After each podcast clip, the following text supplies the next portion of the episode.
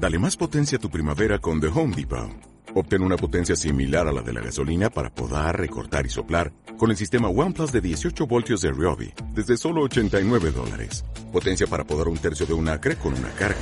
Potencia para recortar el césped que dura hasta dos horas. Y fuerza de soplado de 110 millas por hora. Todo con una batería intercambiable. Llévate el sistema inalámbrico OnePlus de 18 voltios de Ryobi. Solo en The Home Depot. Haces más. Logras más. ¿Qué tal están? Buenas noches. Muy buenas noches. Sean todos bienvenidos. Gracias por acompañarnos. Les habla Ricardo Aparicio. Aquí vamos a empezar una nueva edición de, de, Salud y Calidad de Vida.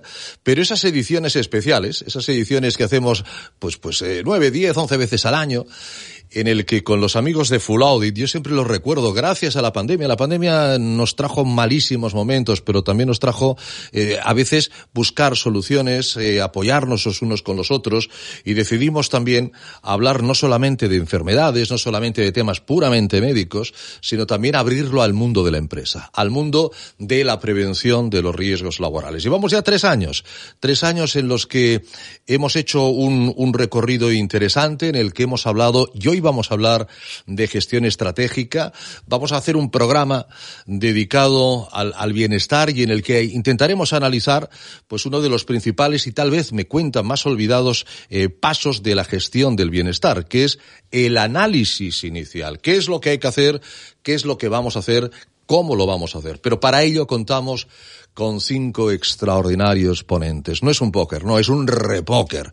Es, es una escalera de, de color. Eh, una muy buena uh, compañera y habitual del, del programa, Carmen Soler, consultora en bienestar ocupacional. Buenas noches, Carmen. Muy buenas noches. Bienvenida. Encantada de nuevo de estar con vosotros. Gracias, gracias a ti por acompañarnos. Daniel Tapial. Daniel es el alma mater de todo esto. Es el organizador, es el coordinador. Eh, vamos, sin Daniel Tapial, sin Full Audit, esto, esto no sería, no sería posible. Es director de desarrollo de negocio de Full Audit. ¿Qué tal, Daniel? ¿Cómo estás? Buenas noches.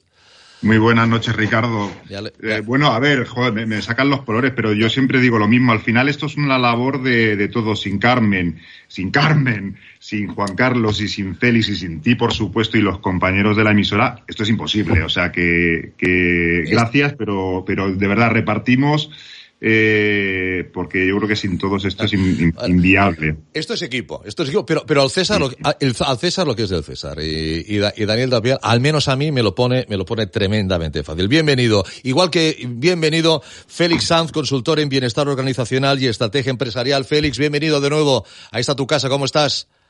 Hola, buenas tardes. Muy bien. Aquí encantado de estar con todos vosotros y agradecido de, de que me hayáis invitado a participar. Bueno, nada, eh, compartiré el granito de arena que pueda en, en, esta charla y aprenderé seguro de que todo lo que compartan los demás. No va a ser un granito, va a ser un granazo, estoy, estoy seguro. Doy la bienvenida, creo que es la primera vez que nos acompaña y espero que no sea la última.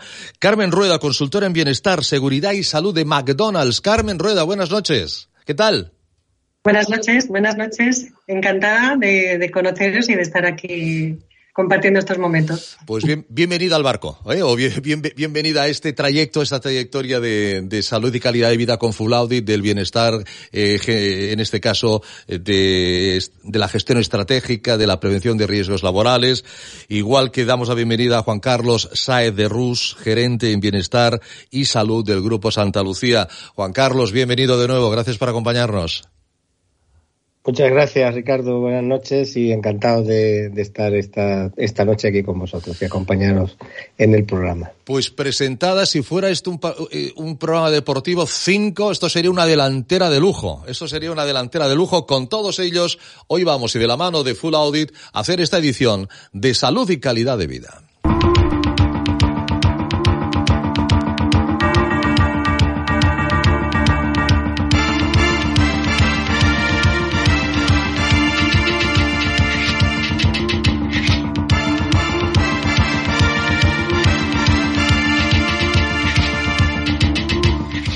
Vamos a ver, vamos a empezar, vamos a empezar y yo creo que siempre que he intervenido le hemos dado el primer turno de palabra porque siempre nos aportan muchísimas, muchísimas cosas como todos. Pero bueno, Carmen Soler tiene una una muy buena, un muy buen discurso en, en todo esto como consultora en bienestar, bien ser, ocupacional. Carmen, estrenamos esas gafas blancas al menos en este, en este programa. Cuando hablamos de, de, gestionar el bienestar organizacional, posiblemente se nos venga a todos a la, a la mente ejemplos como, oiga, una vida sana, una alimentación sana, haga usted ejercicio, eh, cuídese. Pero bueno, estoy seguro de que, de que no es solo eso y que hacer una cosa u otra no va a ser algo aleatorio, algo que se nos haya ocurrido eh, hace 30 minutos o sobre lo que no poner suficiente atención. Es importante esto que comentamos, Carmen, el elegir de una manera adecuada las acciones que vaya a cometerse en cada una de las empresas es absolutamente esencial. Es esencial y además dicen que lo que no se define no se puede medir y lo que no se mide no se puede mejorar y lo que no se puede mejorar se degrada siempre, ¿no? Entonces nosotros siempre decimos que el primer paso es definir para qué para cada organización eh, qué es lo esencial, cuál es su concepto de bienestar, cuál será su mejor modelo, ¿no? Atendiendo un poco a esa estrategia organizacional, porque desde luego si esto no lo hacemos de esta manera, es muy difícil que podamos de alguna manera después establecer esa estrategia y esas acciones. Y por ir un poquito más allá, claro, eh, normalmente hablas de bienestar y la gente conceptúa bienestar con promoción de la salud, eh, que son al final eh, las etiquetas o los conceptos que tú nos estabas avanzando. Pero a mí me gusta mucho una definición de bienestar que hace un conjunto de troyanos, troyanas, colibríes del cambio en las organizaciones, que es la comunidad Evo, de la que forman parte más de 100 agentes de cambio responsables de bienestar, de salud y de recursos humanos. Y hace eh, un año aproximadamente hicimos ese ejercicio en común de decir, ¿y qué es para la comunidad Evo bienestar? Vosotros que estáis en acción cada día en vuestras organizaciones. Y salió esta definición, conjunto de acciones y vivencias que facilitan el desarrollo armónico de la persona desde el amor, alineado con los objetivos estratégicos de la organización, que se caracteriza por la responsabilidad compartida, la inclusión, la diversidad, que promueve la inteligencia social en un entorno de aprendizaje continuo que favorece los resultados y el impacto positivo en la sociedad. Fíjate si va más allá de la dieta, el descanso, la alimentación y el deporte. Que no falte el amor, que no falte el amor. Que no falte el amor. El amor como comportamiento en las organizaciones es absolutamente esencial. Seguro. Nos para, mm, nos estamos continuamente fijándonos en el conflicto y en lo que no funciona y cuando somos en su contrario generar eh, capaces de generar buen clima y comportamientos desde ese, ese amor, eh, las cosas fluyen y los resultados también emergen. Las cosas han de fluir, han de emerger. Daniel Tapial, director de desarrollo de negocio de, de Full Audit. Totalmente claro lo que Carmen nos ha contado, la importancia que tiene lo que, lo que hay que escoger, cómo lo hay que escoger. ¿Cómo podríamos esto abordarlo a las organizaciones, don Daniel? Bueno, pues, eh, pues con ese análisis, valga la redundancia. A ver, eh, este análisis, pero una de las cosas que, que, es importante, yo, pero bueno, yo creo en cualquier elemento de gestión, es no, no pensar en el, en el elemento, en este caso en análisis, como, como un fin, ¿no? Ya, ya apuntaba antes Carmen, eh, cosas importantes, ¿no? Para mí este análisis es un medio, es un medio, entre otras cosas, para lo que apuntaba Carmen, ¿no? Esa definición eh, o posicionamiento, como queráis llamarlo, del, bienestar de la organización y y dónde quiero llegar. ¿no? que muchas veces nos olvidamos, lo que, lo que hablaba hasta el principio con, la pregunta de Carmen, ¿no? Eh, empezamos a, llevar a cabo acciones totalmente desligadas de, no sé si una estrategia o por lo menos una, una coherencia y, sin conexión entre sí, ¿no? Con lo cual, el, el, el cómo es haciendo un análisis. La pregunta del millón, ¿y este análisis cómo se hace, no? Eh, fórmulas no hay. Yo creo que hay, hay, estrategias, ideas o, cosas a tener en cuenta. Para mí lo principal es que sea un análisis completo, eh, que parta desde una perspectiva eh, tanto interna como externa y analice diferentes elementos. Por ejemplo, a, nivel interno, para mí es importante saber dónde estamos, es algo tremendamente necesario, y dónde queremos ir y, ese posicionamiento que hablábamos antes, ¿no? o definición de la, de la, del bienestar en la organización. Está claro que una organización que quiera eh, emplear el bienestar para una cosa eh, debería llevar una serie de actuaciones y otra organización que quiera focalizarse en otra cosa tendrá que llevar otras, otras actuaciones dentro de su, de su estrategia, ¿no? Entonces, para mí esas son las claves. El análisis interno que se focalice tanto en, en la parte técnica como en la parte empresarial y un análisis externo que también nos dé un pulso de lo que hacen las organizaciones. Ahora está muy de moda la sostenibilidad y hay muchísima información accesible a todo el mundo de organizaciones y de sectores que nos van a, marcar un poco, yo creo que el camino hacia el cual está yendo tanto la sociedad como las organizaciones. Y eso debería ser algo a tener en cuenta dentro de cualquier organización. Estos dos análisis, tanto interno como, como externo, para poder a partir de ahí lo que te digo, eh, establecer ese futuro deseado ese, o ese camino y, y, las acciones a llevar a cabo de manera coherente con, con, estos elementos. Pero entiendo, vuelvo a Carmen, entiendo que cada organización es un mundo. Aquí Café para Todos no. Es decir, cada organización tiene que ver cuáles son las acciones que, que, que a ella le van a representar ese, ese beneficio del que queremos hablar, ese bienestar y esa gestión estratégica, ¿no? Eh, absolutamente, yo digo que hay tantos modelos de bienestar como organización claro, y por eso es tan claro. importante esa, ese primer diagnóstico claro. y ese primer encaje dentro de lo que la ciencia nos da, la experiencia nos da en nuestro propio ADN y en el diseño de nuestro propio modelo, atendiendo, como bien decía Daniel, a, cuál, a, a nuestra propia estrategia organizacional. Claro, eh, claro. Y para eso hay que identificar muy bien esos drives que nos hacen eh, de palanca de cambio dentro de la organización y que sitúan el bienestar en la estrategia. Claro, por, por, eso vamos ahora a, a preguntarle a, a, Carmen Rueda, que ya saben, consultora en Bienestar, Seguridad y Salud de, de McDonald's, y a Juan Carlos Saez de Ruz, que, de Rus, que es gerente en Bienestar y Salud del Grupo Santa Lucía, cómo han eh, abordado este análisis en cada una de sus organizaciones. Claro, McDonald's por un lado, Grupo Santa Lucía por otro, negocios absolutamente distintos, visiones imagino que, que, diferentes. Carmen Rueda, ¿cómo lo habéis abordado en McDonald's?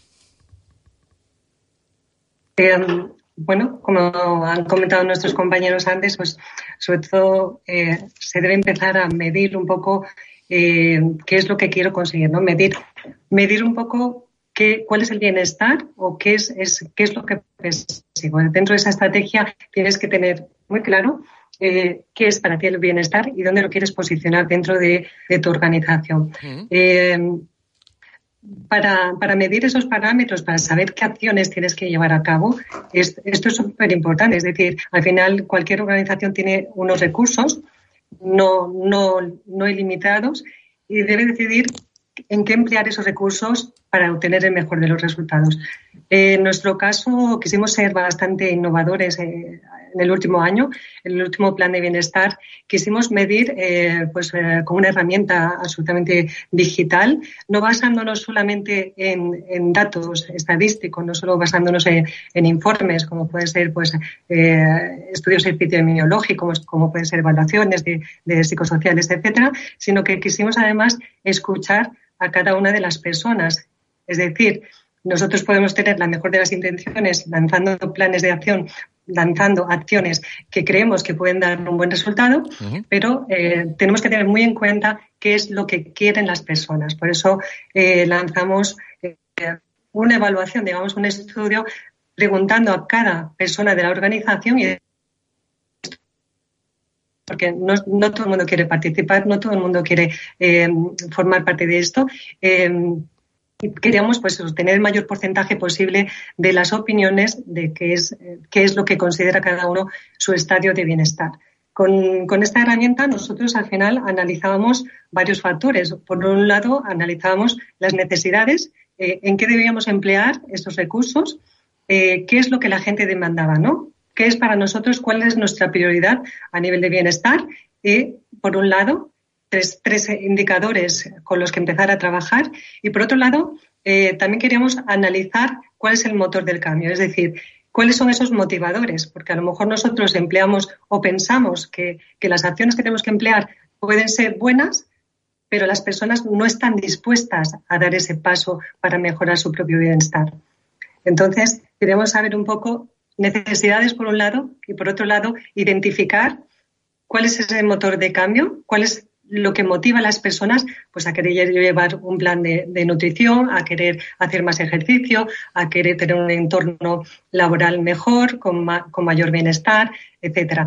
Em, esos, dos, esos dos identificadores al final nos ayudaban a analizar en qué emplear esos recursos y trabajarlos durante, durante todo el año. Al final, las empresas lo que tenemos que hacer también eh, la obligación que tenemos es medir, medir, por ejemplo, los resultados de, esos planes que llevamos a cabo.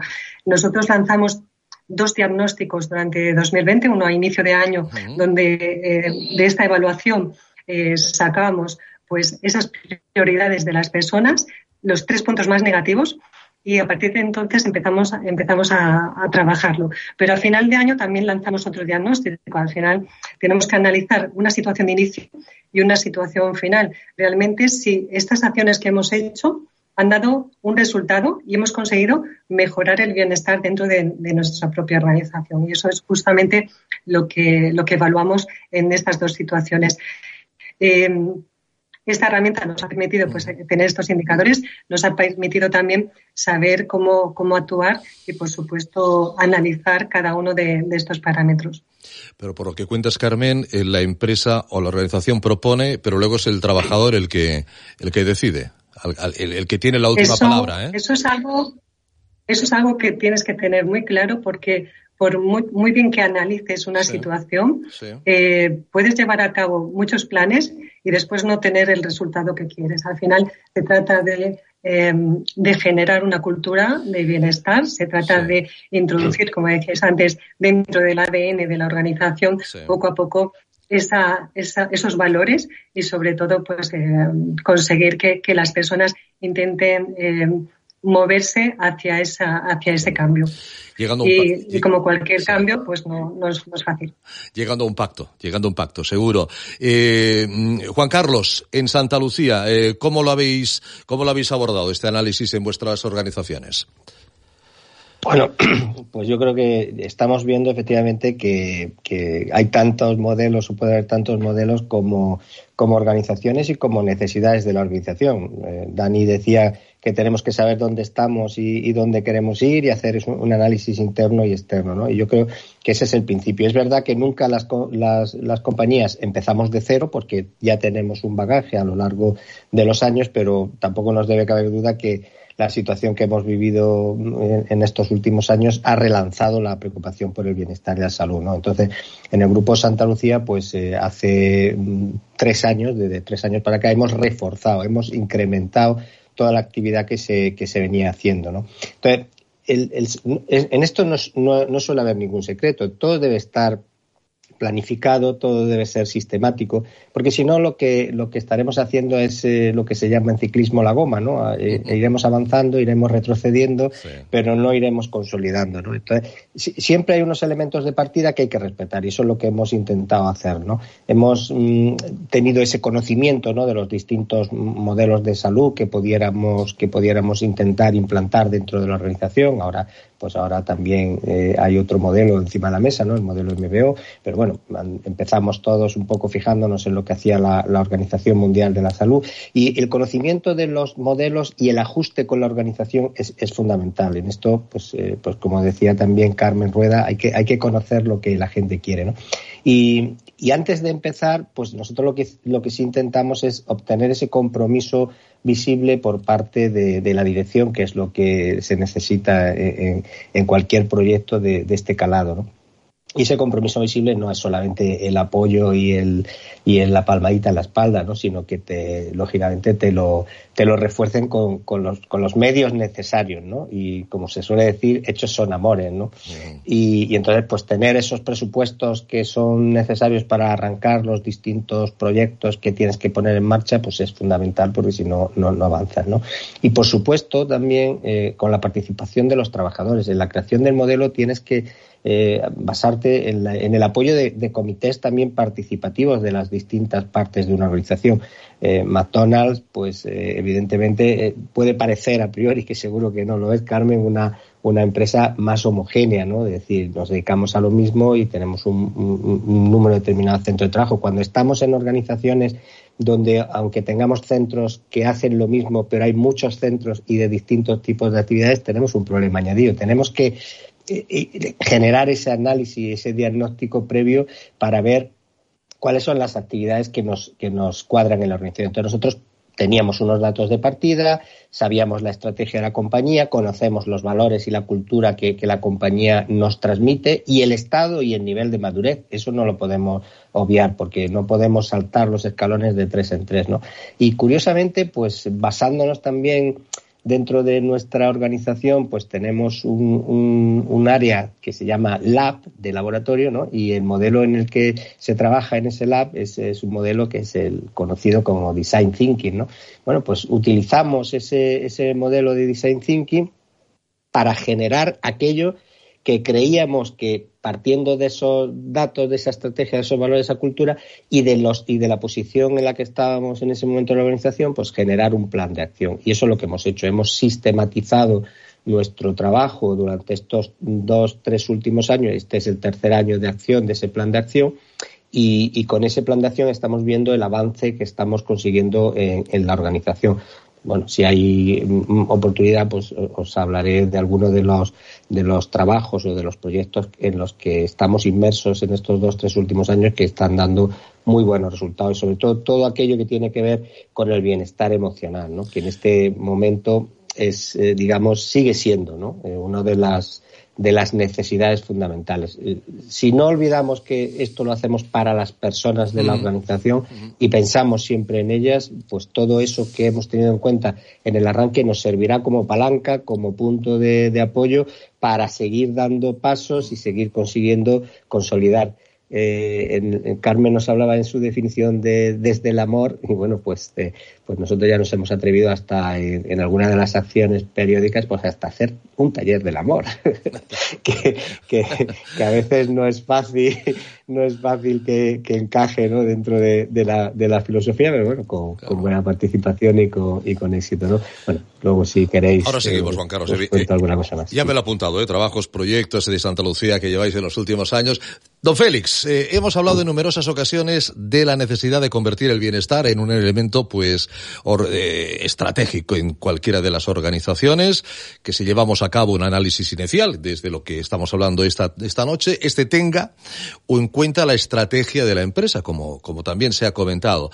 Y entiendo, y luego podremos entrar más en profundidad posiblemente, que tarea fácil no es. ¿Nos podría dar usted, caballero, alguna pista de cómo abordarlo? Sí, bueno, yo, lo intento porque ya muchas de las pistas las han dado eh, todas las personas que, han hablado antes que yo, ¿no? Eh, a ver, yo, tengo mentalidad bastante de ingeniero y entonces, eh, vamos, de hecho, es, mi, mi origen, ¿no? Mi formación. ¿Eso qué significa? Félix, ¿eso qué significa mentalidad de ingeniero?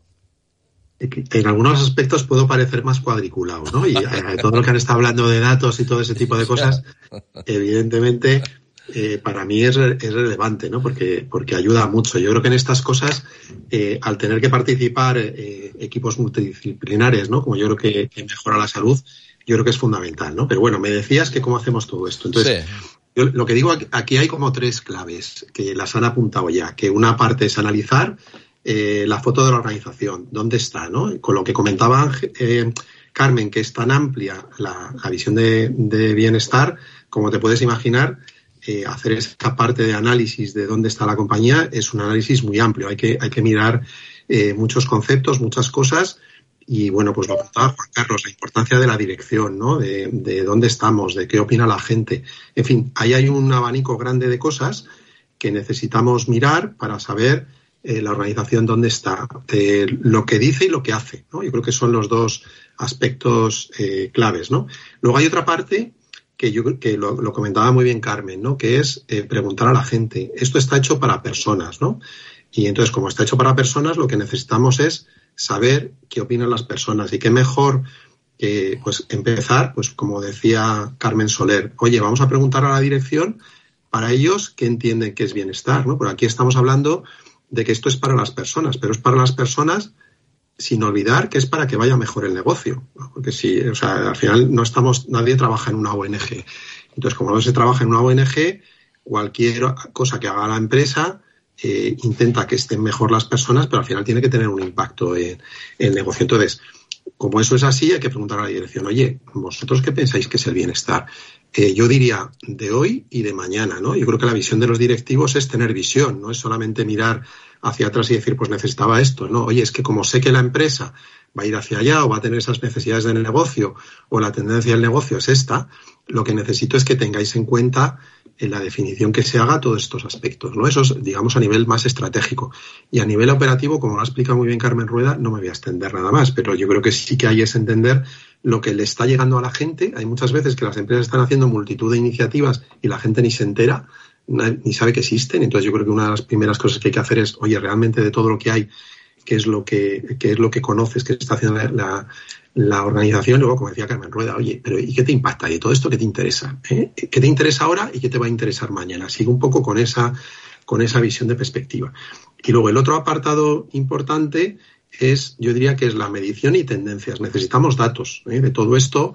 Eh, lo que hay que tratar es de cuantificar todo este tipo de cosas que estamos diciendo. Al final es yo opino, tú opinas, hacemos una tertulia, nos tomamos un café, charlamos, tal. Todo eso está muy bien, pero hay que, hay que tratar de recogerlo en, datos que la empresa tiene eh, mucha información y la que no lo tenga hay que verlo, ¿no? Y quizá en, en, esta, la última parte que tocaría es, oye, vamos a hacer un benchmarking. ¿Dónde estás tú? ¿Dónde está tu competencia? ¿Dónde deberías de estar? ¿O qué es lo que se, eh, cuál es la tendencia ahora, ¿no? Y con estas cosas, al final, digamos que puedes tener una visión completa de dónde está la empresa, dónde debería de estar, qué opinan los empleados, qué opina la dirección, qué es lo que realmente está ocurriendo y a partir de ahí construirlo. ¿no? Y luego añadiría ahí un último detalle, Juan Carlos hablaba también de madurez de la organización. ¿no? Yo creo que las siglas estas de seguridad, salud y bienestar están muy bien puestas, ¿no? porque una empresa que no tenga eh, las bases montadas de la seguridad y yo te diría que la salud, es muy difícil que trabaje en bienestar. ¿no? Entonces, este es un recorrido natural que hay que ir haciendo por consistencia. A mí no me hables de bienestar si lo anterior no lo tengo cubierto. ¿no? Entonces, en ese proceso de madurez, yo creo que las empresas deben de ir trabajando, deben de ir evolucionando y así construyes una estrategia de, bienestar para hoy y para pasado mañana, ¿no? Que con todos los cambios que hay, yo creo que son de las cosas que no debemos de perder, eh, que debemos de tener en perspectiva. En este punto me atrevo a preguntar, ¿alguien quiere añadir algo de lo que se ha dicho, de, lo, de lo, que se ha hablado? Eh, Carmen Soler, por ejemplo, que hace rato que no habla y, que aquí hemos hablado en alguna ocasión de que el talento busca donde quiere trabajar, el talento elige el, la, la, organización. Lo que le proponga la organización en ese, en ese bienestar, lo que le proponga la organización, el presente, el futuro, cuáles son los retos, cuáles son las metas, cuál, cuál, cuál es su business plan, etcétera. Eso, eso es fundamental a día de hoy para que el talento decida A, B o C, Carmen lo que le proponga la organización a la persona y lo que la organización hace por la sociedad. también. Eh, cada vez es más esencial eh, cómo de comprometidas socialmente están las organizaciones. Esto que para algunos perfiles o algunas personas o algunas edades no tiene relevancia, para otras generaciones tiene y tiene muchísima relevancia. Por tanto, van a, van, a, van a, en primer lugar, mirar qué me ofrece la organización. ¿Es o no un buen lugar para trabajar? ¿Es un buen lugar para trabajar y para desarrollarme personal y profesionalmente.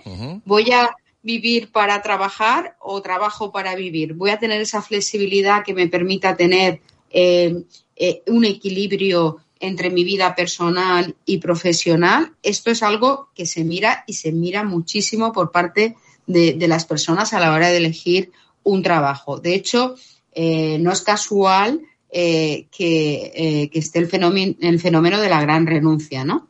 Eh, que la gente ya deja los puestos de trabajo cuando estos nos casan con, sus valores o con su ideario, cuando pueden hacerlo, ¿eh? Pero la gente joven lo deja mucho más que la gente más, más madura. Y por otra parte, también es importante para esta generación, oye, ¿cómo impacta esta empresa en, en la sociedad? ¿Cuál es el legado? Eh, cuál es el compromiso. Eh, ¿Son empresas eh, socialmente responsables? ¿No lo son? Esto cada vez va teniendo más, más valor a la hora de elegir ese lugar para trabajar. De hecho, antes entrábamos a trabajar en una organización y pasábamos toda la vida en la organización y ahora yo tengo colegas que tienen hijos que, van itinerantes de una organización a otra y, van buscando esa diferenciación, ¿no? ¿En qué les ofrece la organización?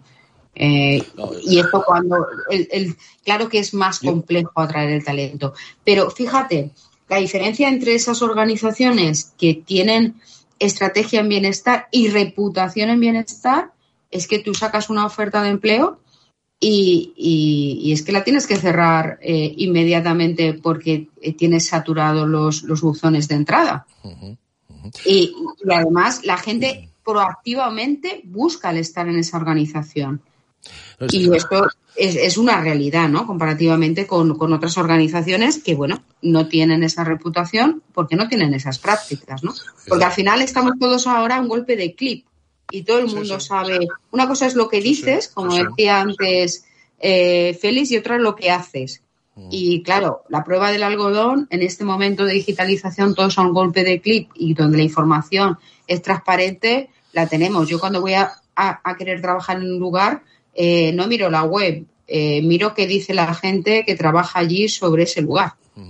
Es cierto, hace, hace unas décadas ya decían, le han despedido, ¿eh? le han echado del trabajo y todos, oh, qué, qué, qué desgracia, qué, y cuál va a ser el futuro, porque este es un país donde eh, eso se penaliza, ¿no? Afortunadamente miramos hacia un mundo anglosajón donde al contrario, me voy, me voy, como decía ahora, ahora Carmen, decido emprender otro camino, eh, y eso es bueno, eh, el estar en siete, ocho, nueve, diez empresas, ir mejorando, eso, eso es bueno, eso lógicamente hay que empezarlo a edades tempranas, ¿no? Ya cuando ya estás por encima de los 50, difícilmente. Es decir, si hablamos de talento, también hay otro, hay otro tema. Eh, te veo ahí Félix, por ejemplo. Eh, retener ese talento. Porque ese talento hoy en día, como dice Carmen, está a un clic, se va, se larga. Oye, yo estoy, yo estoy capacitado para trabajar en la empresa que, que, que, me ofrezca a mí ese bienestar, que me ofrezca a mí el estar a gusto y que y compaginar mi vida familiar, mi vida social, mi vida, eh, etcétera, ¿no? También hay que plantearse el retener ese talento o podemos reemplazar ese talento con tranquilidad. Eh, hay, hay, gente que habla ahora de fidelizar el talento, ¿no? Porque retener suena a que te tiro un lazo al cuello. Bien, bien. Y no te dejo que te escapes, ¿no? Y entonces. Te lo compro, te lo compro de que tú es que eliges. Perdona, Félix, a mí me gusta más eh, eh, dejar fluir el talento. Bien. y, yo tengo hasta. y retener y más que atraer. Y yo tengo hasta una, un añadido, Félix, antes de que siga, no te interrumpo más, pero a nosotros, nosotros ya hasta nuestra propia dirección de personas ya habla de enamorar a las personas de la organización. Con lo cual, fíjate si estamos en esa fase de, preocupación. Pero en el fondo lo que queremos es, es que los buenos no se vayan. ¿eh? En, el, fondo es eso. Es que tú eliges, tú, lo, que, yo creo que lo que se va buscando con estas cosas es que la, la gente buena lo que elija es trabajar allí. Claro. Que sea una elección, ¿no? Tú, tú eliges una marca determinada por ciertos motivos, ¿no? Y entonces, y estamos yendo a ese concepto del trabajo, de lo que hay que hacer es elegir trabajar allí. Entonces, eh, aquí el análisis sería por qué la gente se va, ¿no? Yo, yo creo que, que, lo ha apuntado Carmen. Al final es, me has contado una batalla que, estaba, que era muy bonita, sí pero he llegado a la organización y cuando he empezado a rascar y a conocerlo dentro me encuentro que no es consistente, que lo que me contabas y que lo que dices que haces y lo que haces realmente no tiene nada que ver. Entonces yo creo que ahí es donde viene el desengaño de la gente y por eso, por eso se quiere ir. Y eso está unido, evidentemente, no es solamente por cómo funciona la organización, pero al final cómo funciona la organización se traslada a cómo funcionan los equipos, a cuáles son los estilos de, de liderazgo, a cuál es la definición de objetivos que me marcas, a qué ambiente laboral me encuentro, a, multitud de cosas, ¿no? Al final el bienestar incluye todo eso. Entonces, eh, si yo me encuentro bien, me encuentro con una empresa con valores, con una empresa con unos objetivos que están alineados con los míos, que hace algo por la sociedad, que se preocupa por mí y tengo un clima laboral adecuado porque eh, la empresa se está preocupando porque eh, funciona de esa manera, pues evidentemente elijo trabajar allí. Si no, lo que voy a hacer es, es desengancharme y me voy. Y luego todo eso, es, todo eso genera el círculo virtuoso de que cuanta más gente esté a gusto, más gente buena a gusto, trabajando a gusto y, colaborando, vas a tener mejores resultados, ¿no? Entonces, al final, eh, aquí hay que buscar lo que dicen el win-win, de que, tiene que hay que buscar una fórmula donde gane la persona, donde quiera estar allí, y todo eso la empresa tiene que sacar algo. Si la empresa no saca nada, eh, mm, al final sería una ONG, ¿no? Un poco lo que decía antes. Pero has dicho algo eh, a, lo que me voy a agarrar, que es el liderazgo, que también lo hemos, comentado. Carmen Rueda, es importante que las empresas tengan buenos líderes, que haya buen liderazgo para poder vender, si me permite la expresión, la entrecomillo, todas estas acciones para que el talento lo compre, ¿no?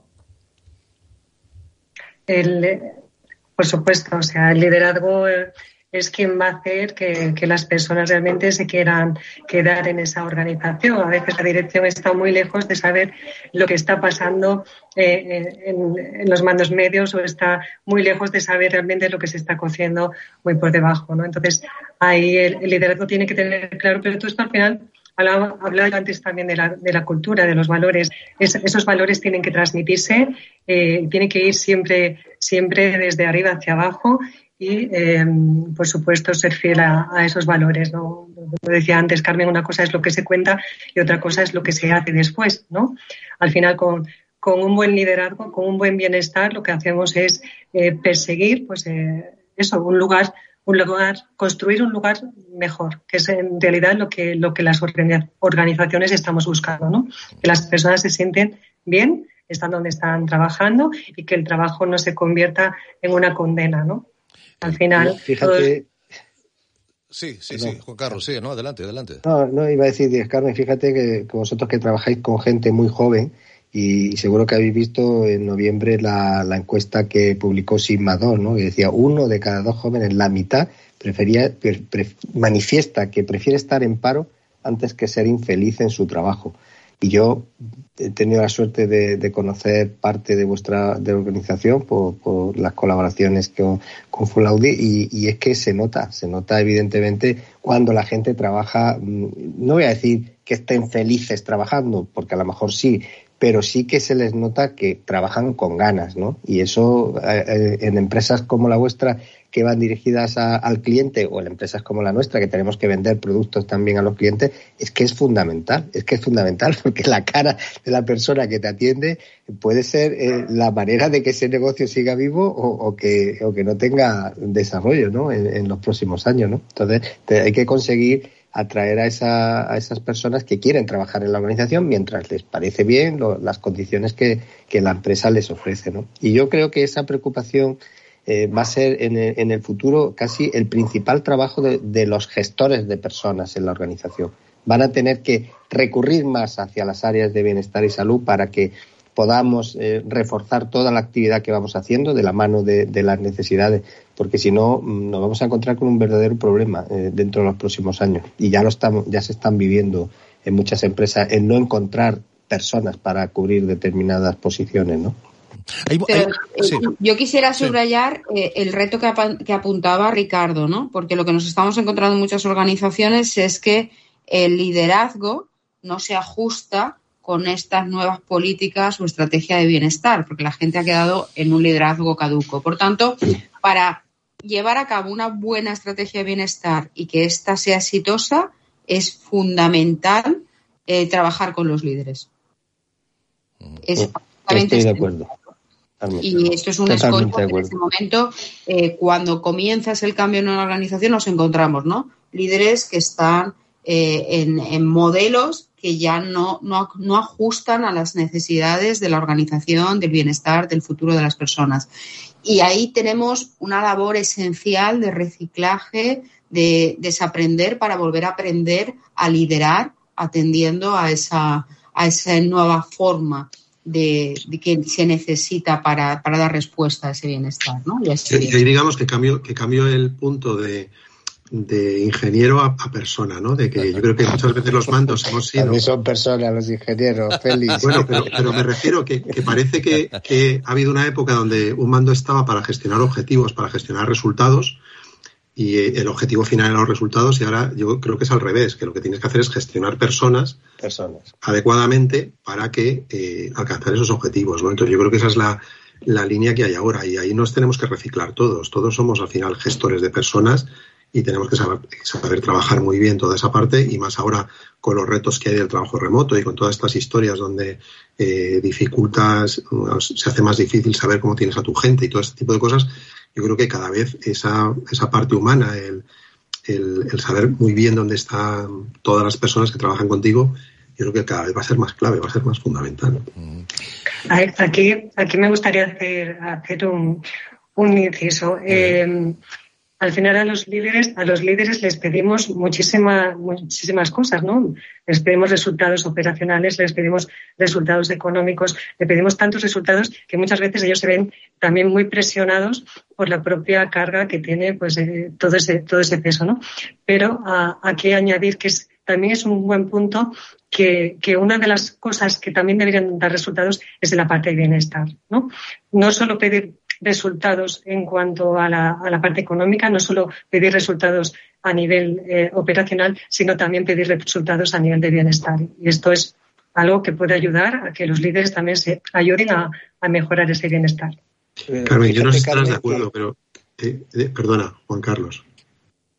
Juan Carlos, o, Félix, es igual. Bueno, pues no, fíjate que, que, que, eso es precisamente lo que creo que, que, hemos empezado en los últimos años a darnos cuenta, y es que tenemos que hablar el mismo idioma que, habla los, los, líderes, los directivos en una organización, y, y, tenemos que pasar de esa acción de buenismo a reflejar los datos del trabajo que estamos haciendo y el resultado de ese trabajo. ¿no? Y cuando no somos capaces de presentar datos, de presentar KPIs, de presentar eh, SLAs, eh, acuerdos de nivel de servicio con el trabajo que, realiza el área de bienestar y salud y el resultado que obtenemos de eso, para ellos es más difícil eh, valorar si lo que tú le estás pidiendo, si los proyectos que le estás poniendo encima de la mesa, si los presupuestos que estás planteando en la organización van a tener el, retorno que a ellos se les pide también en cuanto a resultados, ¿no? Entonces, ahí tenemos que seguir haciendo un esfuerzo. Yo creo, en nuestro caso creo que lo estamos haciendo y vamos a notar ese resultado. Presentar datos de forma periódica para que se vea si eso al final casa con, la mejora en el bienestar que puedan, que puedan tener las personas de la organización. Y no tener miedo a eso, porque no se trata de buscar retornos y decir hemos conseguido que cada euro de inversión haya tenido un retorno de tal. No, se trata de decir, mira, el dinero que invertimos en esto lo estamos, estamos consiguiendo estos resultados. Y si queremos hacer más cosas, necesitamos más, más presupuesto o necesitamos cambiar lo que estamos haciendo porque esto no, no nos están diciendo que esté dando el resultado que estamos esperando. ¿no? Entonces, ahí es donde tenemos que focalizarnos también. Yo creo que en, poder ofrecer datos de forma permanente y fiable. Y, es que quería, quería eh, poner un ejemplo muy concreto, ¿no? que era, en mi experiencia, la relación que hay entre el absentismo por IT y el compromiso de la gente, cómo un mando gestiona un equipo. ¿no? Lo que normalmente veías es que equipo que estaba bien gestionado, eh, hombre, podías tener una persona enferma con, había enfermedades, situaciones graves y tal, y eso lo dejo aparte, ¿no? Pero el, la gente está que no viene tres días a trabajar, que te falta una semana, que no sé qué. digamos, había un ruido en la organización que normalmente estaba asociado a los equipos o a los estilos de liderazgo más conflictivos, ¿no? Y eso es un impacto directo en negocio. Es decir, el, que tengas personas, el que estés organizando una tienda, ¿no? Y que resulta que te falle, que va a llegar el puente, que te fallan tres o que te falla no sé, que te va, te va revolviendo la organización de una manera que es corrosiva, ¿no? Entonces, eh, no sé cómo, o sea, yo lo intenté y no lo conseguí, pero sí que creo que, uno de los, de los aspectos que se debería de, valorar a los mandos es precisamente por eso, por ver cómo está el absentismo de sus equipos con respecto a la organización, ¿no? Ir aprendiendo de todo eso, cómo las mejores prácticas van generando compromiso en los empleados que hagan que, eh, pues, oye, todos los días que puedas vayas a trabajar y además con esa sonrisa en la boca que estaban comentando antes, ¿no? La juventud que, que decíamos, hombre, eh, McDonald's y juventud van muy asociadas, creo que era, que era Carmen, ¿no? La que Carmen Pagan, eh, Carmen Soler Pagan, la que lo decía, ¿no? Eh, y siempre también se ha comentado, Carmen Rueda, que mm, el primer vendedor de una empresa es el trabajador. sobre todo cuando, en el caso como una empresa como la vuestra, tenéis los trabajadores cara al público continuamente. Es decir, ese, esa persona con su, con su ánimo, con su alegría, porque está bien, porque se encuentra reconocida, porque está a gusto. Es la primera vendedora del, del, primer Big Mac, ¿eh? del primer McDonald's. Es, es, eso, en una multinacional como la vuestra, con tantas personas eh, cara al público, tiene que ser muy difícil. ¿Cómo lo conseguís? ¿O cómo tratáis de conseguirlo? Pues sobre todo cuidando a las personas, ¿no? O sea, si, si la persona está bien en su, en su realizando su trabajo, si está a gusto con su equipo, si está a gusto con sus compañeros, si, si lo que decía yo, más, más contento de trabajar, eh, al final esto es mucho más sencillo. Entonces hay, hay un liderazgo muy positivo, hay un liderazgo que apoya a las personas, que está detrás trabajando precisamente esa sonrisa y, no, no de manera obligatoria, sino que las personas realmente estén bien, estén bien. Aquí, aquí yo como anécdota, esta tarde me pasaba un grupo de, de chicos eh, pues una, una, jornada que tuvieron ayer, eh, que se fueron todo, todo el equipo de, de, un centro de trabajo a pasear por las montañas, iban todos súper equipados de montañas, comentándome eh, por el chat interno de la, de la organización, pues mira, hemos hecho merienda, hemos hecho esto, no sé qué, y yo felicitándoles, por supuesto, por estas iniciativas tan buenas, porque, porque esto es lo que genera equipo y esto es lo que hace que las, que las personas estén bien y estén pues a gusto donde están trabajando. Y la verdad es que, que un fenómeno. Hacer equipo, la transversalidad, don Daniel, ¿verdad? Importante. Sí, además, fíjate, he ido, apuntando eh, todo lo que decían, parte de, lo que decían los compañeros. Debes de tener tres, tres páginas llenas. Sí, sí, sí, sí, no, porque es súper interesante escucharles. para mí, para mí es, eh, es un, es un, vamos, un placer poder escucharles. Y, fíjate, hablando de lo que comentaba de la transversalidad, le apunta cosas como responsabilidad, liderazgo, venta, eh, enamorar, enamorar, amor, eh, o sea, muchísimas cosas. Al final, eh, si te coges un marco teórico, tienes, tienes evidentemente que, los, que los modelos se basan en diferentes elementos que son muy diferentes, desde, desde prácticas con las personas hasta, hasta, hasta la parte ecológica, ¿no? que tiene cualquier modelo de gestión del bienestar.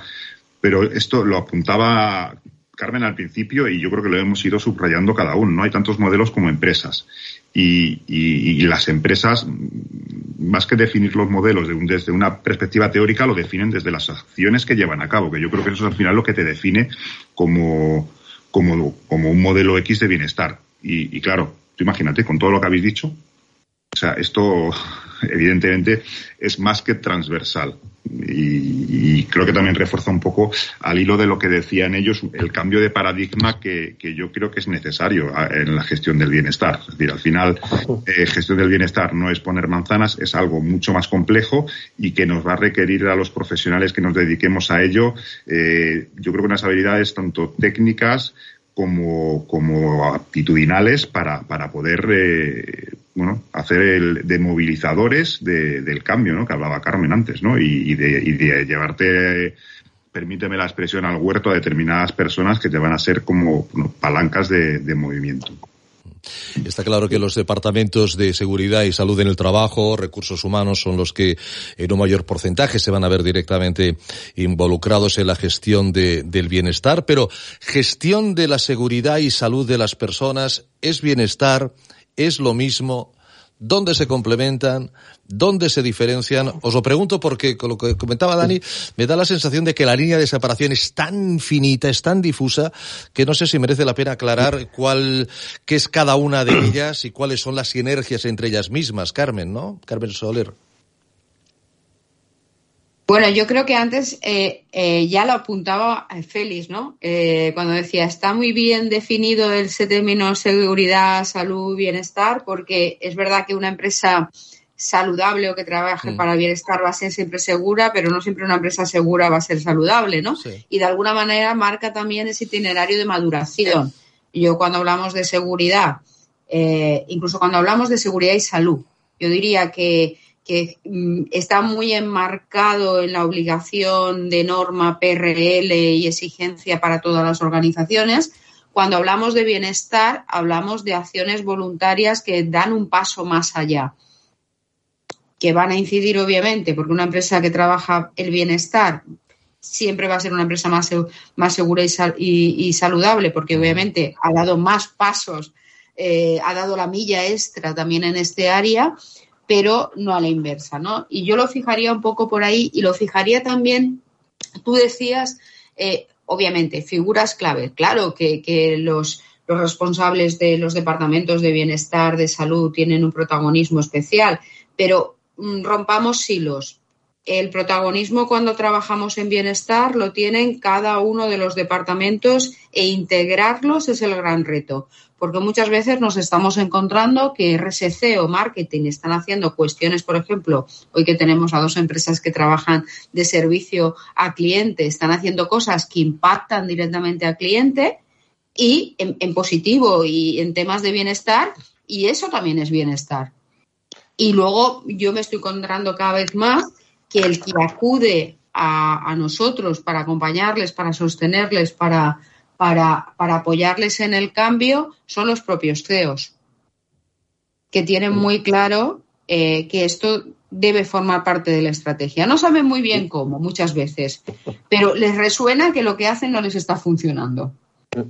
Carmen, al hilo, al hilo de la pregunta que nos hace, que nos hace Ricardo, permíteme también añadir una cosa, porque yo es un mensaje que doy, ¿no? Y digo, eh, el hábito no hace el monje, pero identifica el convento, ¿no? Y entonces ya estamos viendo que la tendencia es eh, a que ya no nos llamamos recursos humanos, sino nos llamamos departamento de gestión de personas. Bueno, estamos avanzando mucho, porque cuando se empieza a decir que queremos ser buenos, es más difícil volver a ser entre comillas, malos, ¿no? Vamos intentando en eso. Entonces, nosotros incluso en esa diferencia de seguridad, salud, bienestar eh, o prevención de riesgos, pues hemos decidido hasta que eliminamos prevención de riesgos y decimos, no, la parte técnica del bienestar y salud de bienestar y salud. Y, y además, en nuestros centros de trabajo tenemos identificado en cada uno de nuestros centros a un promotor de bienestar y salud al que le, damos una serie de tareas que están a veces relacionadas exclusivamente con la parte mecánica técnica de lo que es la prevención de riesgo. Pero si empezamos a calar ese mensaje, pues no, no vamos a dejar de hacer lo que debemos de hacer, lo que dice Félix. No podemos convencer a nadie de que queremos queremos hacer una excursión y, fomentar eh, el, espíritu de salidas y luego cuando llegan a, su puesto de trabajo lo único que pueden tener son accidentes o problemas de, de, exposición a contaminantes, ¿no? Eso está clarísimo. Los mensajes tienen que ser coherentes. Pero yo diría, cambiemos nombres porque a veces esos nombres nos ayudan, nos ayudan a cambiar también la filosofía del trabajo. Perdón. no, no, adelante. justamente. lo, que, lo, que, iba a decir es que eh, eh, a mí lo que me tocó hacer fue de, centrocampista, como digo yo, ¿no? De repartir juego, ¿no? Porque eh, en esa línea de lo que comentaba Carmen, cuando me, pidieron que gestionara un proyecto específico de estas cosas en la compañía, lo que me encontré es justo lo que decía ella, ¿no? De que mucha gente con muy buenas intenciones tratando de hablar de lo que era salud, de lo que era bienestar, ¿no? Y cada uno lo adaptaba a su medida. Y un ejemplo concreto, por ejemplo, me lo encontré en todas las empresas de restauración que teníamos allí, ¿no? Que cada una se había llevado la escuadra sardina. Y entonces a una le interesaba decir que la comida saludable era aquella que tenía pocas calorías. A otra le interesaba decir otra cosa. Y entonces tuvimos que decir, oye, espera, espera, espera. A ver, nosotros, dentro de este, de este, de este reparto de juego, hay alguien que tiene que definir lo que es bienestar, lo que es salud, lo que es lo que sea, ¿no? Y entonces yo creo que ahí eh, los profesionales de, de, la seguridad, salud y bienestar tenemos algo que decir y te tienes que rodear de expertos que te, que te permitan y te ayuden a definir eso, ¿no? Y tienes que fijar como una especie de conceptos en la organización que deben de ser acordados por todos y asumidos, donde digas, oye, pues la empresa tal, cuando se hable de salud, nos estamos refiriendo a esto. Y lo que no sea esto no es salud, llamarlo como queráis, llamarlo otra cosa. Entonces, yo creo que ese es un, rol más técnico, si me apuráis, que, quizá tengamos que tener nosotros. Pero luego a la vez, eh, lo más importante es que te rodees de los profesionales adecuados y de todas las personas que haya en la organización que tengan algo que decir de, eso, ¿no? Y si, y si algo lo tienes que, si algo tienes que contar a la organización, ¿quién mejor que la gente de comunicación interna para contar eso? Si tienes que dotar a las oficinas de ciertos medios, ¿quién mejor que la gente de servicios generales, property o como lo quieras llamar en tu organización, que haga eh, todas esas cosas? Si tienes que hacer una campaña de marketing, ¿quién mejor que la gente de marketing para hacer eso? ¿no? Yo creo que aquí hay que, que tenemos que, que ese es el, la extra milla que decía, que entiendo que decía Carmen, ¿no? De, Vale, hay cuestiones más, más técnicos, más concretos que tenemos que tener nosotros y que podemos armar nosotros.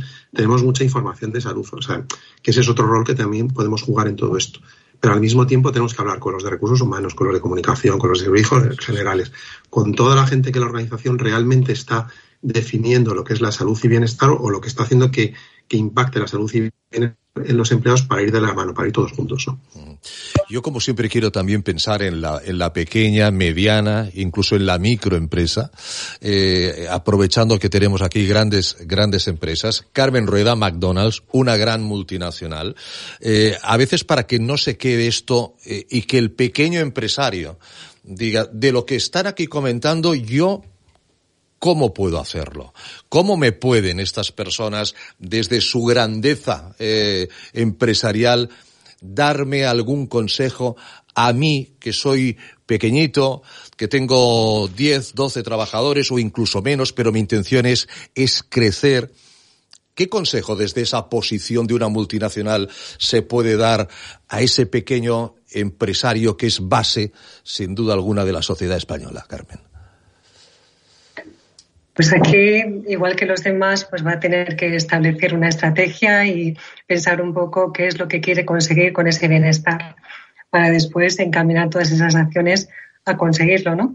Eh, quizá tiene menos, menos cosas que, analizar que una gran organización. Las grandes organizaciones, al final nos encontramos con muchísimas personas, cada uno pues eh, con, con, intereses muy, muy complicados, muy diferentes, y un plan de bienestar no puede ser lentejas para todos, sino que tienes que definir muy bien eh, aquello que mejor va a funcionar para la mayoría. A, cualquier empresa, ya sea pequeña, mediana o grande, yo le recomendaría primero que, que, no fuera demasiado exigente consigo mismo, que no, que no queramos abarcar demasiadas cosas. Es decir, es preferible empezar por poco, eh, analizar muy bien dos, tres necesidades sobre las que puedo ir trabajando y potenciarlo. Eh, hay que reforzar detrás, hay que perseguirlo. No basta con implantar un plan de bienestar, poner acciones y esperar que funcionen solas. Tienes que estar detrás de las personas, tienes que comunicar, tienes que explicar muy bien qué beneficios tienen estas cosas y al final, como, como cualquier cambio, como cualquier eh, nueva cultura que se quiere implantar, esto requiere tiempo y sobre todo lo que le recomendaría sería paciencia. Paciencia porque los resultados no se van a ver ni en un día, ni en una semana, ni en un mes. A veces tienes que esperar mucho más porque lo que estás provocando es que eh, un cambio de mentalidad en la persona y eso es, es muy complicado, con lo cual hay que ir trabajándolo, marcarse pequeños objetivos, pero estos trabajarlos mucho y, sobre todo eh, comunicar y transmitir. Juan Carlos, no me he olvidado de los trabajos y, proyectos que comentabas antes, ¿eh? que, habéis hecho en los últimos dos, tres años. Sí, la, verdad que sí que me gusta destacar en ese sentido que nosotros que iniciamos junto justo en el momento más, álgido del problema de la pandemia, pues un programa que, que, hemos, que se denominamos A tu lado, que sigue sigue estando vigente y que lo vamos a seguir extendiendo.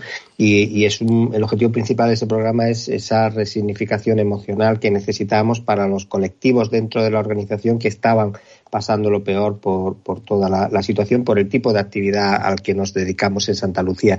Entonces, e, ese tipo de proyectos que inician, que tomas, mm, digamos, la información previa del trabajador de en qué, en qué situación se encuentra, que le empiezas a, a ofrecer sus necesidades específicas, le empiezas a, dar medios de actuación frente a los distintos síntomas y le empiezas a dar herramientas suficientes como para que, que vayan aprendiendo a gestionar esas emociones y pues al final yo creo que vas viendo el resultado y vas obteniendo el resultado. Estoy de acuerdo con Carmen en que se necesita trabajo y paciencia para obtener los resultados. Entonces, este programa a tu lado y Agenda Bienestar, que es nuestra herramienta de difusión hacia todos los empleados de todas las actividades que, realizamos eh, en materia de bienestar, yo creo que, están siendo dos, dos proyectos que están teniendo, empezando a tener el calado dentro de la organización que se requiere, sobre todo con la dificultad de, ser tan voluminosos y sobre todo tan diferentes en, algunas de nuestras actividades.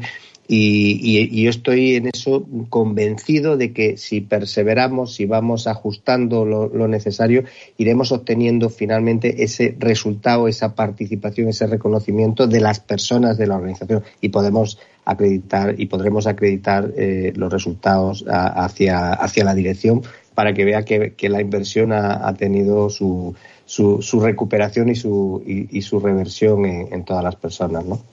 Se me ocurre una pregunta, pero me queda un minuto y medio. Y la pregunta es eh, como, compleja en el sentido de... Es, que acabas de mencionar la palabra pandemia. Acabas de mencionar la pandemia. Sí. Y yo, quisiera saber, vuestra opinión rápida, ¿la pandemia está superada? Para, para mentalmente en las empresas está, no, no, ¿y en los trabajadores no, En las personas de las en las personas en general sigue quedando un pozo ahí y sigue quedando mucho trabajo por hacer para, para conseguir quitar al margen de que todavía hay personas que están padeciendo eh, en, parte la enfermedad, o sea que Carmen Soler ya veo que hace que no con la cabeza, esto, no está superado. para un programa, ¿no? absolutamente, absolutamente. El síndrome post pandemia y las consecuencias organizacionales y personales. Da para otro programa, amigo. Estamos de acuerdo que no se ha superado ni por las empresas ni por los trabajadores. Don Daniel, algo algo para para, resumir, eh, un lujazo de, de, ponentes, Aibio Félix, Carmen Rueda, Carmen Soler, Juan Carlos, Daniel Tapial. Daniel, ¿alguna...? alguna... creo que resumir es, es, complicado todo lo que han dicho. Yo sí que quisiera apostillar una cosa que, nos ha no, hemos tenido tiempo, que es la última pregunta que le has hecho a Carmen sobre, la, sobre la posibilidad o la viabilidad de implantar programas de, o gestión, llámalo como quieras, de bienestar en empresas pequeñas. Y, y claro, para mí es importante eh, como, como creyente, firmemente creyente del bienestar, que, que, no, que desmitifiquemos la, la, la idea de que el bienestar solamente es aplicable a multinacionales o empresas con muchísimos recursos, porque es totalmente eh, eh, alejadísimo de la realidad. pensamos, hay que pensar una cosa, y lo hemos estado hablando eh, en muchas, a lo largo del programa, ¿no? O sea, bienestar, el eje principal es la persona. Y hemos hablado en muchas ocasiones aquí de los, de, en cierto modo, de, los trajes a medida. Es decir, al final esto es plantearte tú tu propio modelo en base a tus necesidades, tus recursos y trabajarlo. Y, esto lo puede hacer eh, una empresa como McDonald's con, recursos tanto humanos como económicos y muchísima eh, y muchísimas personas que puedan ayudar como, como una empresa de, de cinco trabajadores en la cual los recursos sean justos. Yo siempre lo digo, imaginación al poder. Y yo en algún cliente he escuchado acciones que hacen en materia de bienestar que son eh, llevadas a cabo directamente por el propio talento de los compañeros de la organización y sin coste, sin coste alguno. O sea, es decir, esto es, ya te digo, muchas veces imaginación al poder y no sé si lo decía Félix o Juan Carlos, yo no lo sé, alguno lo hablaba, ¿no? De la necesidad de analizar qué se está haciendo porque muchas veces en las organizaciones no somos ni conscientes de lo que estamos haciendo y, esto aporta y suma, ¿vale? Simplemente eso. Esa sería mi última reflexión. Pues eh, bienvenida a esa reflexión. Gracias a los cinco. Ha sido un placer. Carmen Rueda, Juan Carlos y Daniel y también Carmen y Félix. Gracias por, por habernos, eh, bueno, dado más luz en todo ese tema del bienestar organizacional. Un fuerte abrazo y hasta pronto. Gracias. Gracias. Gracias. Hasta, cuando queráis. Gracias. Eh, otro día. El mes que viene tendremos otra, seguramente otra sesión de estas fantásticas de la mano de los amigos de, de Full Audit. Gracias por acompañarnos. Gracias Daniel. Gracias a todos. Alex Alari en la dirección técnica. Llegamos a las nueve y casi dos minutos. Mañana volvemos. Les habló Ricardo Aparicio. Buenas noches.